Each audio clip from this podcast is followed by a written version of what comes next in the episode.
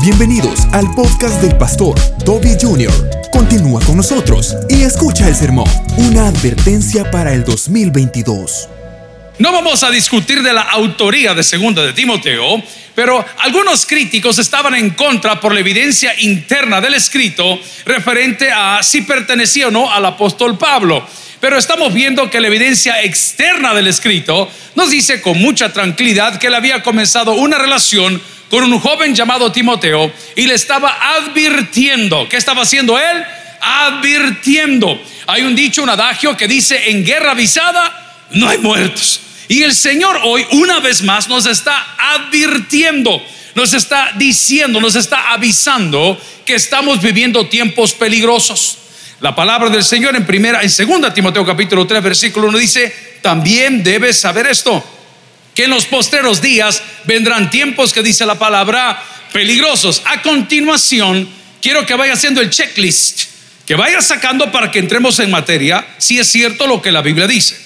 Y dice la palabra en el versículo 2, porque habrá hombres amadores de sí mismos, avaros, vanagloriosos, soberbios, blasfemos, desobedientes a los padres, ingratos, impíos, sin afecto natural, implacables, calumniadores, intemperantes, crueles, aborrecedores de lo bueno, traidores, impetuosos, infatuados, amadores de los deleites más que de Dios, que tendrán apariencia de piedad, pero negarán la eficacia de ella. A estos que dice la Biblia, no le oigo, a estos que dice la Biblia, oremos al Señor. Padre, gracias por tu palabra. No tengo, Señor, yo palabras para agradecer lo que esta iglesia ha hecho en mi vida, en nuestra familia y en nuestros corazones. Señor, cada semita, cada aguacate, cada fruta que nos bendice y nos regala esta congregación,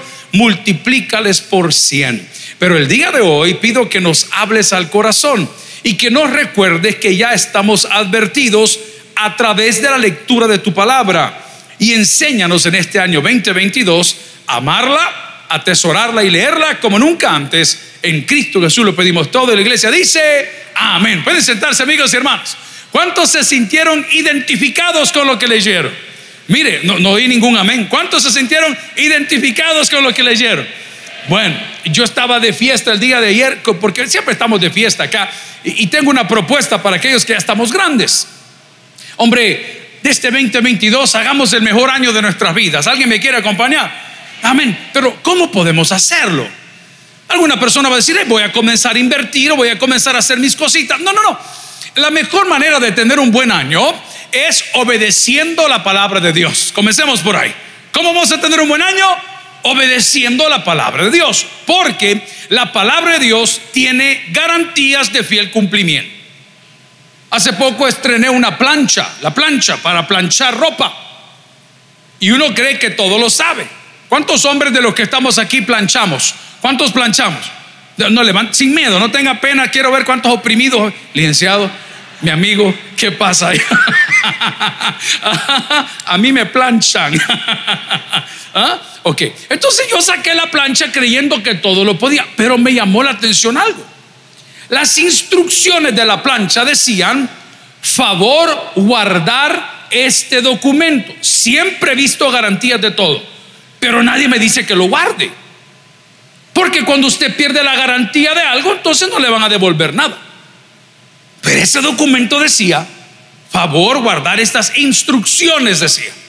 Me llamó la atención y lo dejé al lado de la mesa de noche, el papel puesto ahí. Ayer, que tuve tiempo por la tarde, me puse a leerlo. Mire qué ocupado estaba yo, bien ocupado leyendo las instrucciones de la plancha. Pero no tiene idea los frutos que tuve. Porque cuando la volví a conectar, supe que no había que pasarla de agua porque yo le echaba agua a la plancha y la plancha me vomitaba sobre la ropa, nunca les ha pasado. Y la gran mancha blanca en el traje negro del cloro de la bendita plancha sucia que está y luego noté que acumulaba sarro en las, en las salidas de agua y de vapor. Y dice es que el agua del Salvador no sirve tome agua aquí anda ese es que el agua está alcalinizada y no no no no no no tiene nada que ver el agua no tiene nada que ver la plancha. Tiene que ver que usted y yo no tomamos en cuenta las instrucciones para la vida los diez mandamientos son tan importantes hoy como lo fueron en el Sinaí. No han pasado de moda. Los hemos diluido con agua, les hemos puesto un poquito de azúcar, como lo hacía nuestra madre cuando nos daba la medicina. Yo desde pequeño fui poco para poder tragar pastillas. ¿Alguien me acompaña el día de hoy? No, pero ah, no, pero Guaro tragaba solita ella. ¿ah? Las pastillas no le pasan, ¿ah? el muñeco se le va deslizado. A mí me costaba tragar pastillas. ¿Qué hacía mi mamá? Aquí está presente. Agarraba la aspirina Bayer, ¿se recuerdan de la aspirina Bayer? Una chiquitita así, que ahora recomiendan a los hombres mayores para la circulación. Y le ponía entre dos cucharas la aspirina con un poquito de azúcar. La, apretaba que se hiciera polvo y ya me decía, vaya mi niño, ¿Ah? a los 53 años, ah, me ante inmaduros en la fe pudiendo estar de carne, siguen de turrón todavía. Y vienen a la casa de Dios a que les corrijan sus pecados a través de la oración, cuando los pecados se corrigen a través de la obediencia. Atención, no es con oración, es con obediencia. La oración te va a dar la fortaleza para la obediencia, pero jamás la oración sustituye a la obediencia. No le dijo Jehová Dios en esa zarza a Moisés, ven y ora, ven y acércate, le dijo. No le dijo, ven y calculemos cómo vamos a hacer la obra. Quítate las sandalias que está bien, que tienes por dar. Eso le dijo. Es a través de la obediencia. Diga conmigo, obediencia. Ok, usted quiere tener un buen año, pues seamos obedientes. ¿Y a qué vamos a obedecer? A la ley de Dios. ¿Somos religiosos? No, somos cristianos. Los religiosos ya tuvieron su fiesta ayer, exaltando hombres. Santo solo Dios, nunca se lo olvide. Ninguna otra cosa. Así dejémoslo de entrada. Buenos días. Buenos días. Santo solo Dios.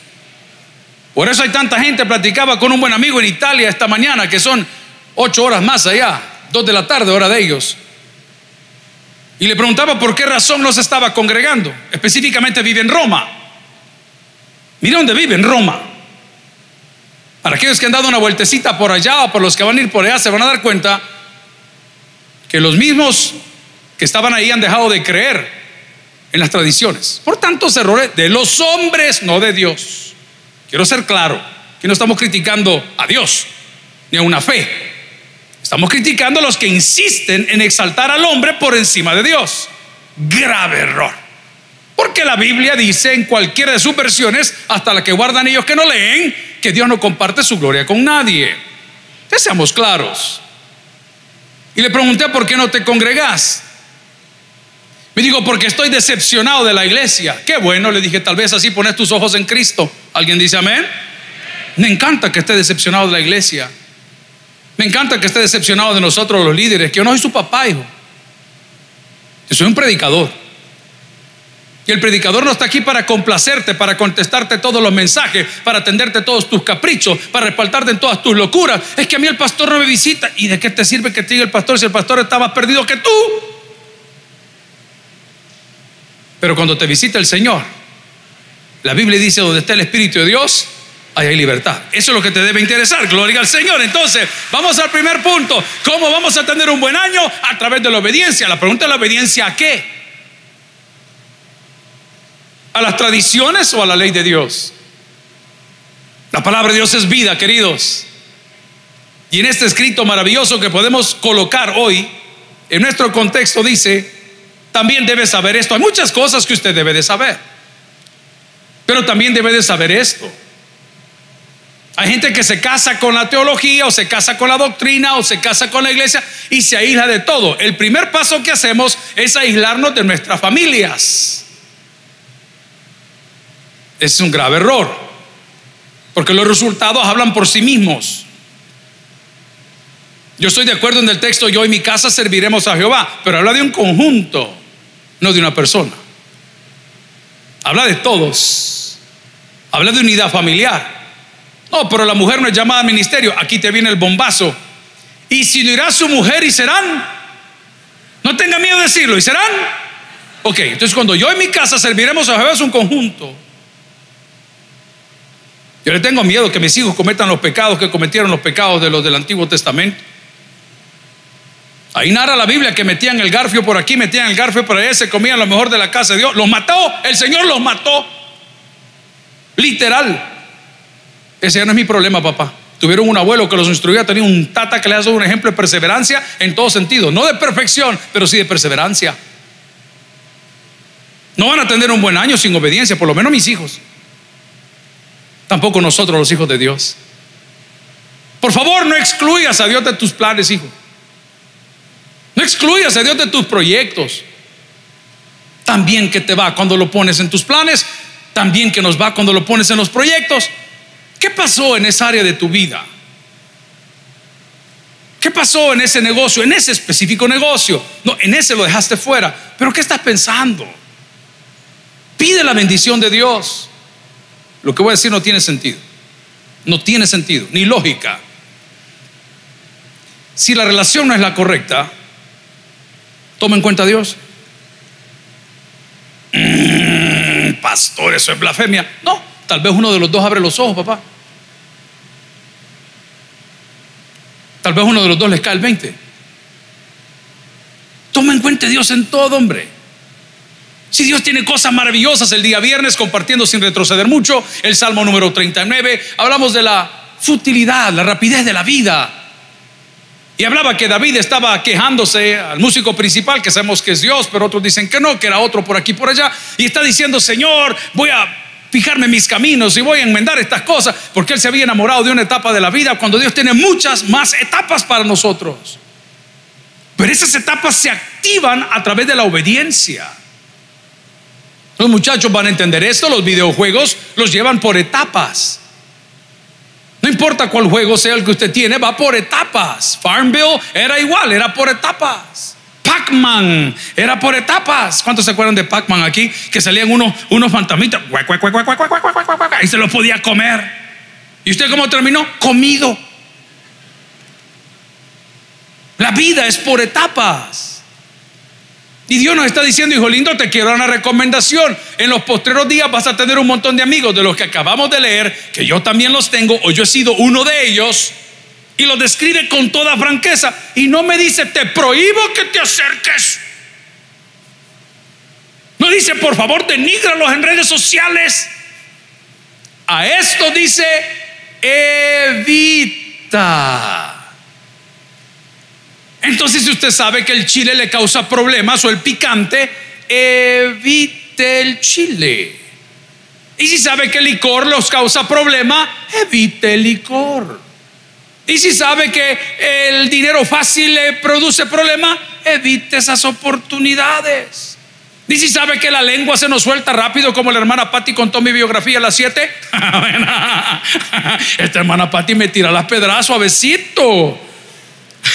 Dice, es que no pusieron la, la silla no sé dónde y comenzó como que era el chapuliano, el chavo, el ocho. Evite enojarse. Si sabe que su mujer no puede cocinar, cocine usted. Pero a su señora. ¿Y para qué se va a enojar? Pues la maestra no puede y ¿qué quiere que haga? Si nadie es bueno para todo, solo uno. Evítelo. Fulano es el chambroso del grupo. No lo llamemos a la reunión. Porque tiene lengua larga. Oiga, la hermana tiene un primo así, de seguro. Pero la palabra dice evita. Mire que no lo está golpeando, mire que no lo está prohibiendo, mire que no lo está denigrando. Le está diciendo, hago una analogía de estas características, cualidades, atributos comunicables o incomunicables, porque hay gente que es fea, mala y horrorosa y no lo comunica. Uno se da cuenta con el tiempo. ¿Cuántos de ustedes han tenido en estos grupos que armamos, en los chats famosos, personas que son un asco. Literal, son un asco. Sembradores de discordia. Se insultan y, hablan de los defectos físicos de los demás. Hermanito lindo, ya tenemos 53 años y la hermana Patio 11 más. A estos que dice la Biblia, evita. Yo le tengo un reto ahorita que usted termine de escuchar esta palabra, si es que es de Dios, amén, y si no, bótela a la basura. A ver si tiene la dignidad y los pantalones de salirse de todos esos grupos que no le edifican. No le edifican, solito. Ay, que no sé qué les voy a decir. ¿Y por qué les tiene que dar una explicación? ya sabe que las publicaciones de él o de ella o de este o de aquella les son molestas y le aparecen como número uno en sus redes sociales. Ponga silenciar, ponga bloquear, ponga no lo quiero ver. Usted sabe que le molesta y somos tan sádicos y estamos tan golpeados psicológicamente, espiritualmente y tenemos tanta codependencia de la aprobación de la gente que queremos quedar bien con todos. Entonces tenemos pena nosotros cuando el agresor no le da pena agredirte. Ya tengo algunos amigos a los les amo de todo corazón. Llevamos 7, 9, 8 años de ser cheros. Pero siempre hay uno que toda la vida, en todo lugar que ha llegado, no solo es un acabado, un forastero, un recoge cabullas, un come cuando hay, un asalta viejitas, pero toda la vida siembra discordia.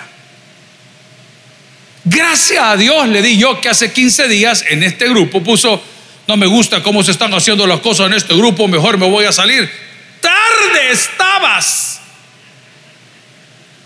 Solo se lo voy a describir. Son de los miserables que cuando vamos a comer, él chequea cuánto comió él para pagar, aunque tenga su novia al lado. No le puede pagar ni los alimentos. tipo es paupérrimo, hermano, hombre. Es tipo hay que cambiarle el DUI. Undecided. Que diga sin definición. Y yo, ¿por qué me enojo y por qué hablo así? Bruto, no dice la Biblia que él lo evite, pues.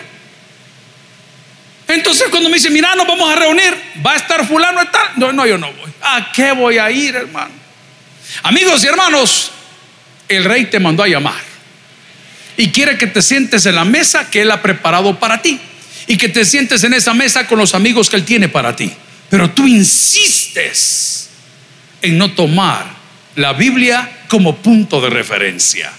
La palabra del Señor si me acompaña en Efesios capítulo 6, versículo 10 dice, por lo demás, hermanos míos, fortaleceos en el Señor y en el poder de su fuerza.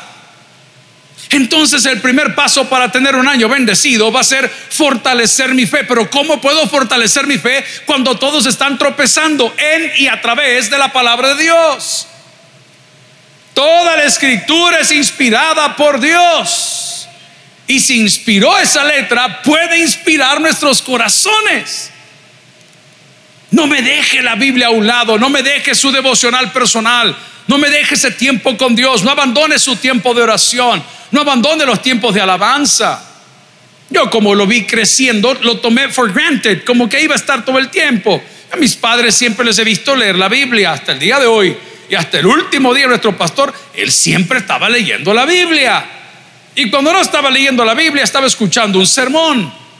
Y cuando no estaba viendo un sermón, estaba viendo alguna predicación a través de, no eran tan sofisticadas las redes sociales hace cuatro años, pero ya habían pastores clásicos predicando. ¿Por qué me siento débil? No sé qué día iba. Ah, ya me acordé. El día lunes fue. Este lunes pasado. ¿Se acuerdan que le dije que el año 2021 y 2020 a mí me enseñaron a ayunar? Y que los mismos problemas me arrinconaron hasta que supe que Dios quería también algo de mí y yo debía querer algo con Él. Ahí se la estoy dejando sobre la mesa, hermano. Hay textos en la Biblia que dice que esto no se arregla sino es con ayuno y con... Ok, mire, se lo estoy diciendo, hermano. Por favor, no espere que venga la reventazón. Hágalo preventivamente, hermano. Dedíquele al Señor su ayuno. Pero ¿por qué le estoy contando esto? No me pregunte por qué. Como eso a las 10 de la mañana de lunes, de este lunes, íbamos para San Miguel en la tarde, pero yo me sentía agotado, pero de verdad agotado, o sea, ya llamada y esto y lo otro y el montón de gente que estaba con sus ah, permisos por la enfermedad y por gripe y por esto y por lo otro y las responsabilidades y las construcciones y los proyectos y las cosas, estaba agotado. Tanto que llegó la hora de almuerzo y yo no tenía ganas ni de comer. Eso es grave, hermano. Ya cuando a usted se le quitan las ganas de comer, eso es grave. Hágase la prueba, no del hisopado, no del hot dog. Amén. Compre un hot dog y póngalo ahí al día de uno y quédele viendo a ver a qué hora muerde el pan. De repente, cuando llegué a las 12 del mediodía y cerramos y entregamos el ayuno, pues comimos, vea. Me sentí súper bien. Vámonos para San Miguel porque reforzamos con dos pedazos de semita. Y ese tirón de carbohidratos y de azúcar me tenía hasta bailando las de la Shakira. Y me cayó el 20. Ya sé por qué es que andaba agüitado, hombre. Ya sé por qué andaba todo apagado y deprimido para los que han venido así hoy. Porque no había estado alimentándome. Y la fe viene por el oír y el oír. Exacto. Ahí está el problema. No es que es un mal año, es una mala semana. No hemos evitado a la gente equivocada. Y no nos hemos alimentado de y con la palabra del Señor. No, si usted a la iglesia no ha dejado de venir. Sí, pero eso no le alimenta su fe. Yo siempre sorprendo a los amigos porque el principio de la seguridad es la inseguridad. ¿Lo puede repetir conmigo? El principio de la seguridad es la inseguridad. A mí no me gusta que digan, aquí viene el pastor. A mí déjeme en paz, hermano. Déjeme caminar. Pacheco, Pacheco, va bajando el águila. El águila lleva los polluelos por la puerta nueve Hermano, haga lo que usted quiera en su vida. Conmigo no se meta. Alguien me preguntó el otro día, pastor, ¿y usted qué anda en esa maletita? Una granada, le dije yo. Achí si te va, vos nos vamos todos. ah, pegame, pegame, pegame. ¿ah? ¿Me entiende lo que le digo? Amigo y hermano, usted puede estar en ese. Entonces, cuando bajé de la oficina, por razones de las que sean, a la hora que esto ya había comenzado, me vine caminando por la parte de atrás, no por afuera, sino por adentro. Y un día salgo por esta puerta, otro día salgo por esta puerta, otro día por esa puerta. Es que el día que lo definan, el día que lo agarran. Fácil. Entonces encontré un montón de hermanos que en la ilustración, mientras estaban alabando, se ve divino el templo. Yo siempre lo veo de aquí para allá, pero nunca lo veo de allá para acá. Se ve divino de allá para acá, ¿verdad que sí? De aquí para allá los monstruos se ven. Qué chivo, bonito, dice el Salvador. Qué chivo, qué chilero, dicen allá en, en Guatemala. Qué chilero está eso. Allá estaban el montón de servidores y todo de uniforme. Mientras el pueblo alaba a Dios, donde suceden cosas maravillosas, los servidores están en sus teléfonos, sentados por todo el templo, ahí atrás, lo puede ir a ver ahorita. Desfortalecerse en el Señor no es venir a la iglesia. Hace poco con Pastor Jorge, que hemos este año dado un giro a los turnos, quien sube, quien baja, quien lleva, quien pone, desarrollando líderes. Tenemos un muy buen joven David Vialta, para quien pide un fortísimo aplauso de librería. Él está dando el culto de las 7 de la mañana. Y uno que es, you're a scouter, usted es un cazatalentos. Si usted no es un cazatalentos, es un pésimo administrador. Usted cuando va a una pupusería, ve una señora que es una pupusa, que le gusta cómo le quedó, y usted tiene una pupusería, usted llama a esa persona y le pregunta, ¿qué tal fulana? Cuénteme, ¿cómo trabaja usted aquí? Ah, fíjese que yo hago, ¿y desde hace cuánto tiempo? ¿Y cuánto gana? ¿Y dónde hace? Usted es un cazatalentos. Usted tiene que desarrollar talento. ¿Cómo cree que se hacen los equipos de fútbol? ¿Cómo cree que se forman los buenos equipos de básquetbol? Son un cazatalentos. Sí, vinieron todos, ¿verdad?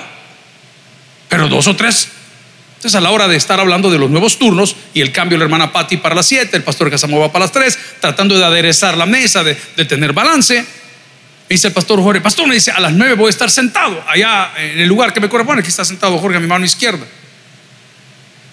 Hey, pastor, me dijo, Viera cómo se disfruta el culto, me dijo. Jorge le digo, yo quisiera hacer lo mismo.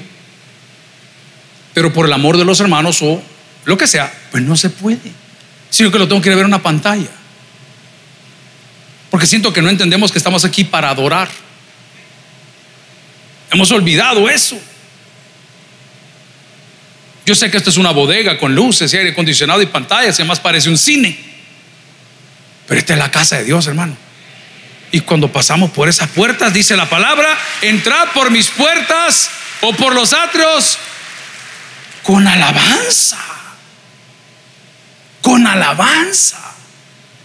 Por eso en Efesios capítulo 6, versículo 10 nos dice, por lo demás, hermanos míos, hay un nivel. Aquí no es para todos. Esto no lo va a entender el carnal. Esto no lo va a entender quien no pertenece. Esto no lo va a entender a quien Dios no ha llamado, justificado y santificado. No lo va a entender. Por lo demás, hermanos míos, dice la palabra, fortaleceos en el Señor y en el poder de su fuerza. ¿Y cuál es la fuerza del Señor? El Espíritu Santo.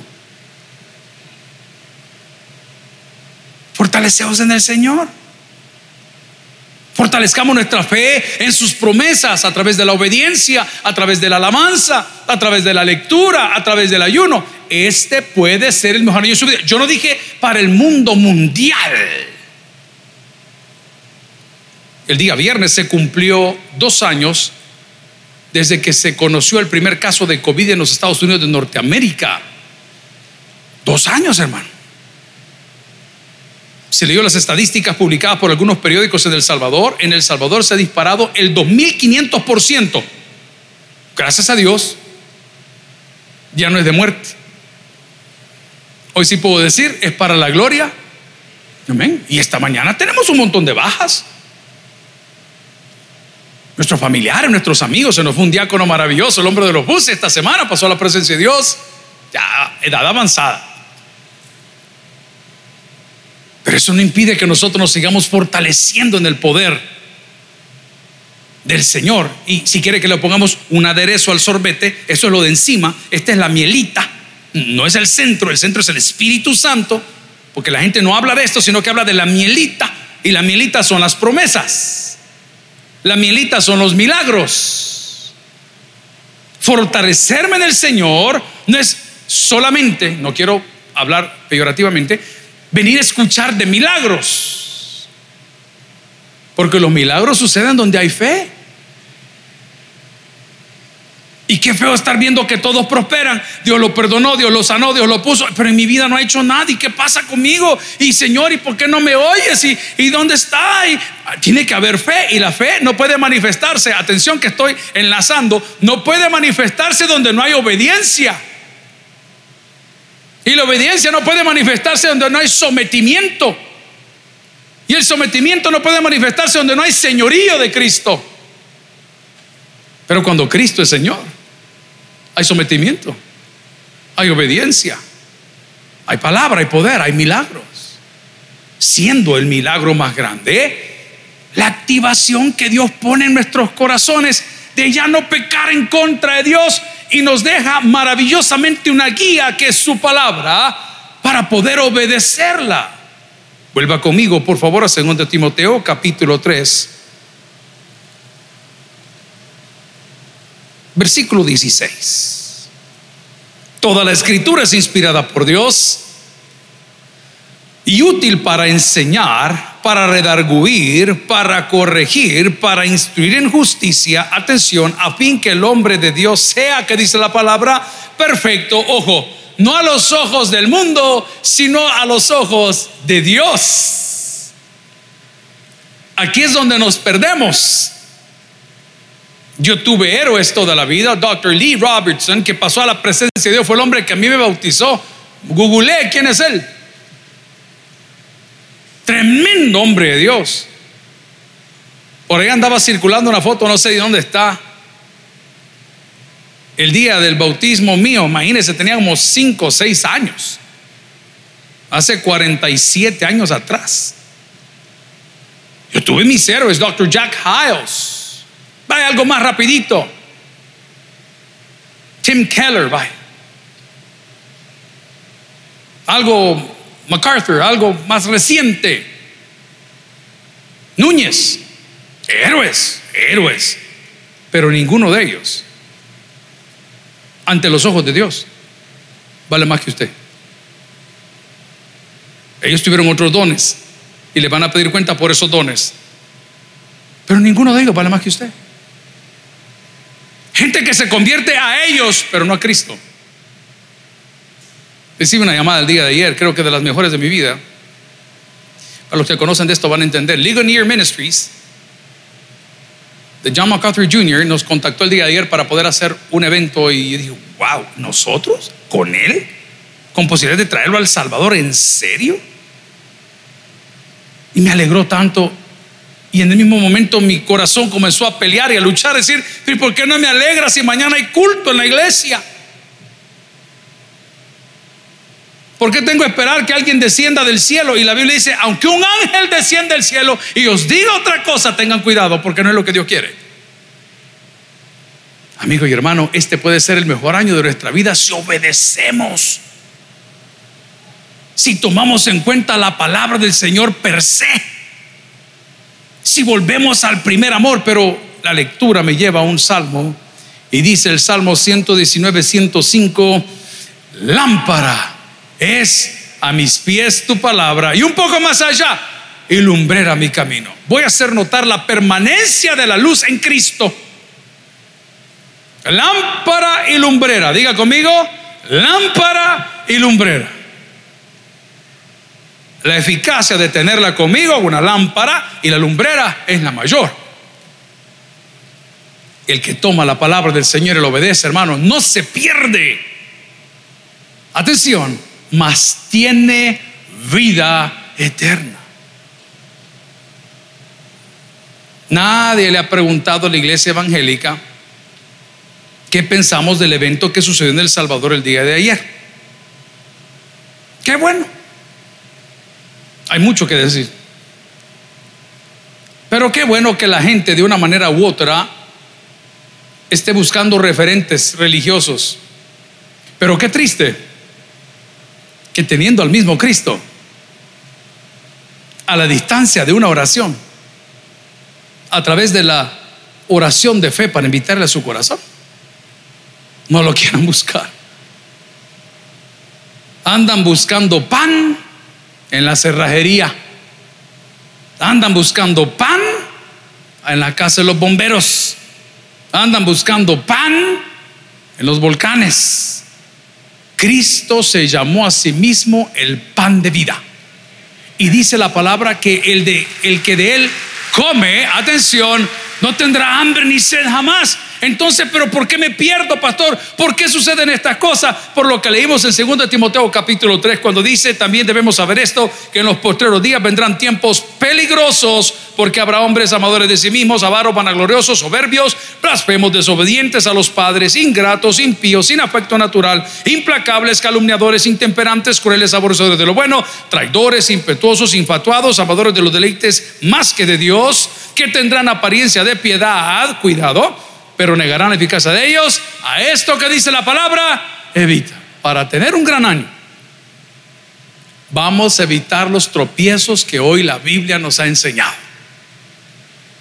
Para tener un buen año, vamos a volver a la lectura de la palabra del Señor.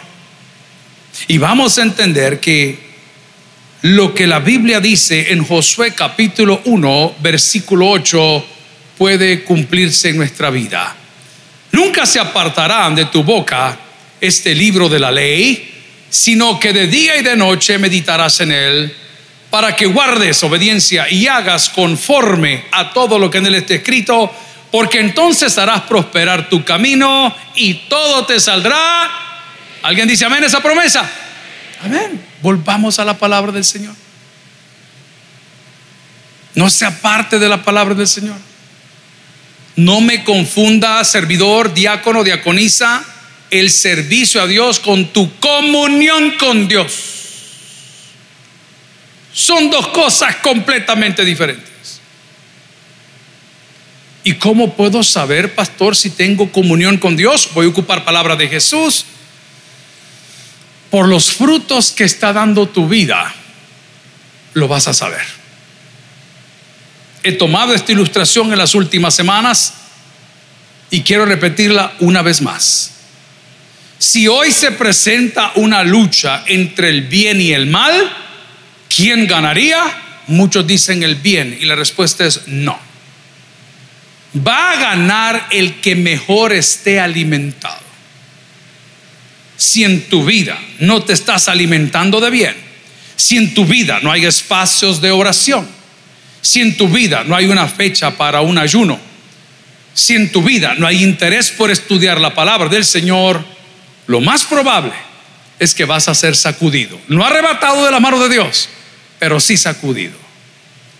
Pero si hoy alimentas, oras, honras, obedeces y reconoces a Dios, aunque un ejército acampe contra ti, no temerá tu corazón. Aunque contra ti se levanten guerras, tú estarás confiado el que tiene oídos para oír que oiga, vamos a orar. Gloria al Señor. Si el mensaje ha impactado tu vida, puedes visitar www.tabernaculo.net y sigamos aprendiendo más de las enseñanzas del pastor Toby Jr. También puedes buscarlo en las redes sociales, Twitter, Toby Jr. Taber, Instagram, Toby.Jr., Facebook, Toby Jr. y en YouTube, Toby Jr. TV. No te pierdas nuestro siguiente podcast.